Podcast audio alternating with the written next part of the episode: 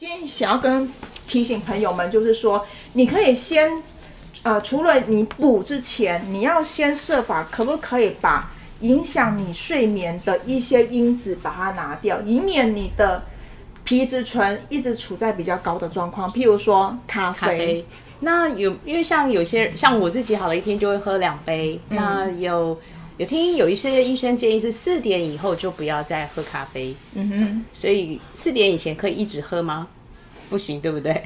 嗯，我觉得量还是可以再留意，而且而且我觉得我们自己可以留意，当你觉得一直想要喝咖啡的时候，你是为了什么？一个是你觉得它是一个能够让你仪式感对一个仪式感，譬如说我自己我喜欢手冲。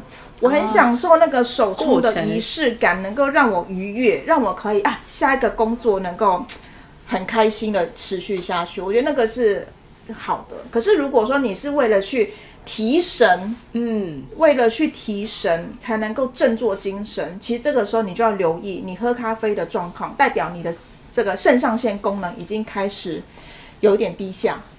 对，所以我反而要提醒朋友们，就是不要过度的依赖咖啡。